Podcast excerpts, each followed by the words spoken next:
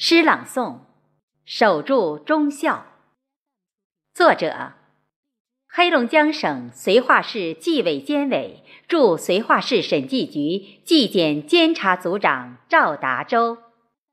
朗诵：黑龙江省绥化市审计局副处级干部贾广玲。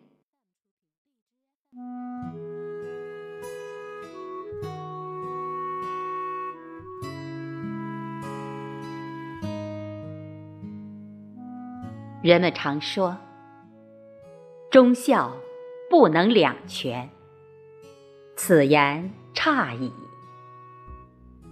为了解开心里的疑惑，我查阅了字典，可是怎么也找不到忠孝可以两全的链接。清晨，我对着蓝天询问。蓝天说：“忠，是孝国爱家的根；孝，是爱家孝国的魂。”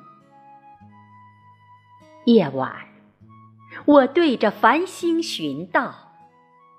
繁星说：“忠，是太阳底下为国家守护秘密的品行；孝。”是蓝天下把国家秘密放在家里深藏不露的厚道。我思索着，思索着忠孝能否让字典里的两全把它相连。于是，我又走向雨后的彩虹询问。彩虹说：“忠。”是一个民族繁荣昌盛的象征，孝是一个民族繁衍生息的法宝。我面向经受百年蹂躏的大中国母亲求证，母亲说：“忠是醒悟下回忆伤痛的觉醒，孝。”是内心觉醒下对回忆伤痛的思考。思考中，我想起了七十年前的岁月。国家七零八碎，腐败无能的清王朝种下了祸国殃民的苦果。开垦苦果荒原的西方列强。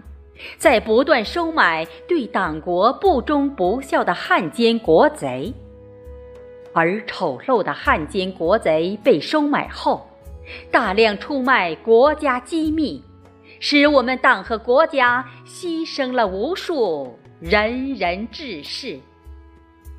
保密局枪声的电影，就是守密和泄密的写照。